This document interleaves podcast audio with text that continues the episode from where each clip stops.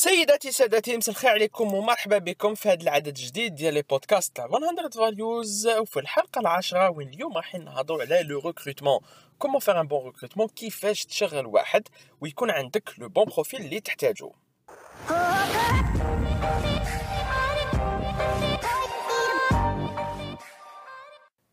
Première chose à savoir par rapport au recrutement, c'est bel et bien de connaître le besoin exact. En définissant le besoin exact en termes de recrutement, je pourrais choisir le bon profil. Deuxième point, c'est la définition de la culture d'entreprise. Vous allez constater qu'il y a un très très grand problème par rapport à cette notion de culture d'entreprise. Les gens les chefs d'entreprise ont du mal à définir cette culture. Et eh bien, qu'est-ce qui va se passer? Ben, Je vais constater que la personne a du mal à s'adapter et elle va sentir un certain vide. Et eh bien, tout cela, c'est à cause de l'absence d'une culture d'entreprise concrète. Troisième point, les c'est bel et bien le processus ou bien le canal de recrutement que je vais utiliser. le canal bah, Vous avez les canaux officiels que vous pouvez euh, utiliser, c'est-à-dire soit euh, vous allez médiatiser via les canaux que vous avez avec le réseau Telecom, ou soit vous allez passer par un cabinet de recrutement, soit vous allez passer directement par la NEM. Cela dit, qu'il c'est bel et bien recruter dans son réseau, dans le network. Vous avez sûrement des compétences autour de vous que vous avez rencontrées la et ils vont faire partie de votre équipe. Prochain point, la fameuse phase où vous allez consulter les CV et les lettres de motivation. Petit conseil, ne vous, arrêtez, jamais à, un CV et une lettre de motivation. Essayez toujours de voir, de, disons, de s'attarder un peu plus sur la phase d'entretien qui est encore plus importante.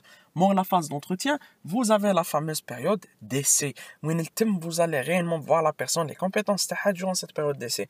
Mais faites très attention à la période d'essai ne doit pas être un échappatoire à, une, euh, à un problème ou à un dysfonctionnement dans le processus de recrutement.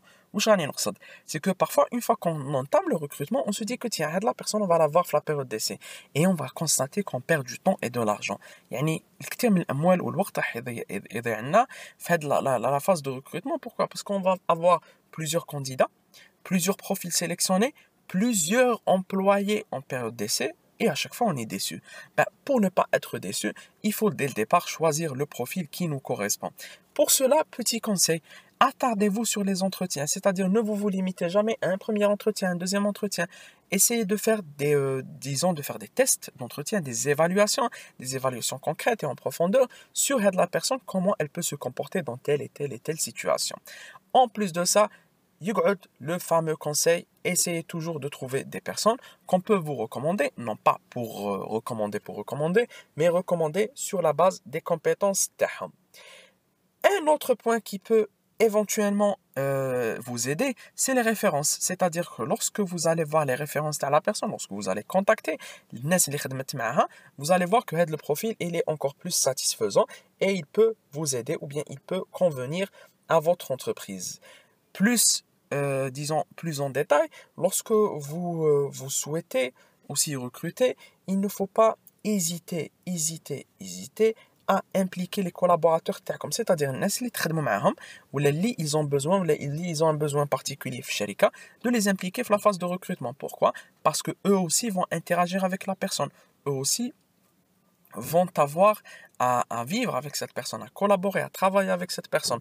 Donc si les personnes, elles sont intégrées dans une des phases ou bien dans une des parties de le processus de recrutement, ben, ça va encore plus faciliter par la suite l'intégration de la personne.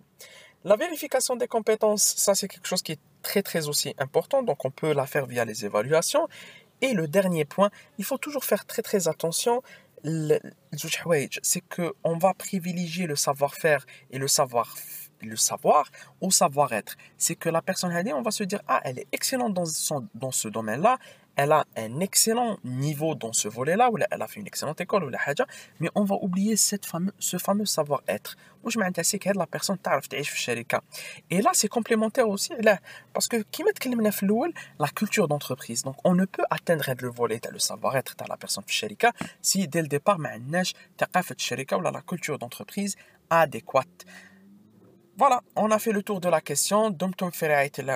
On se donne rendez-vous très très bientôt pour un futur numéro qui, j'espère, encore une fois, va pouvoir vous servir dans le cadre soit de la création de la mais aussi pour la gestion de votre entreprise.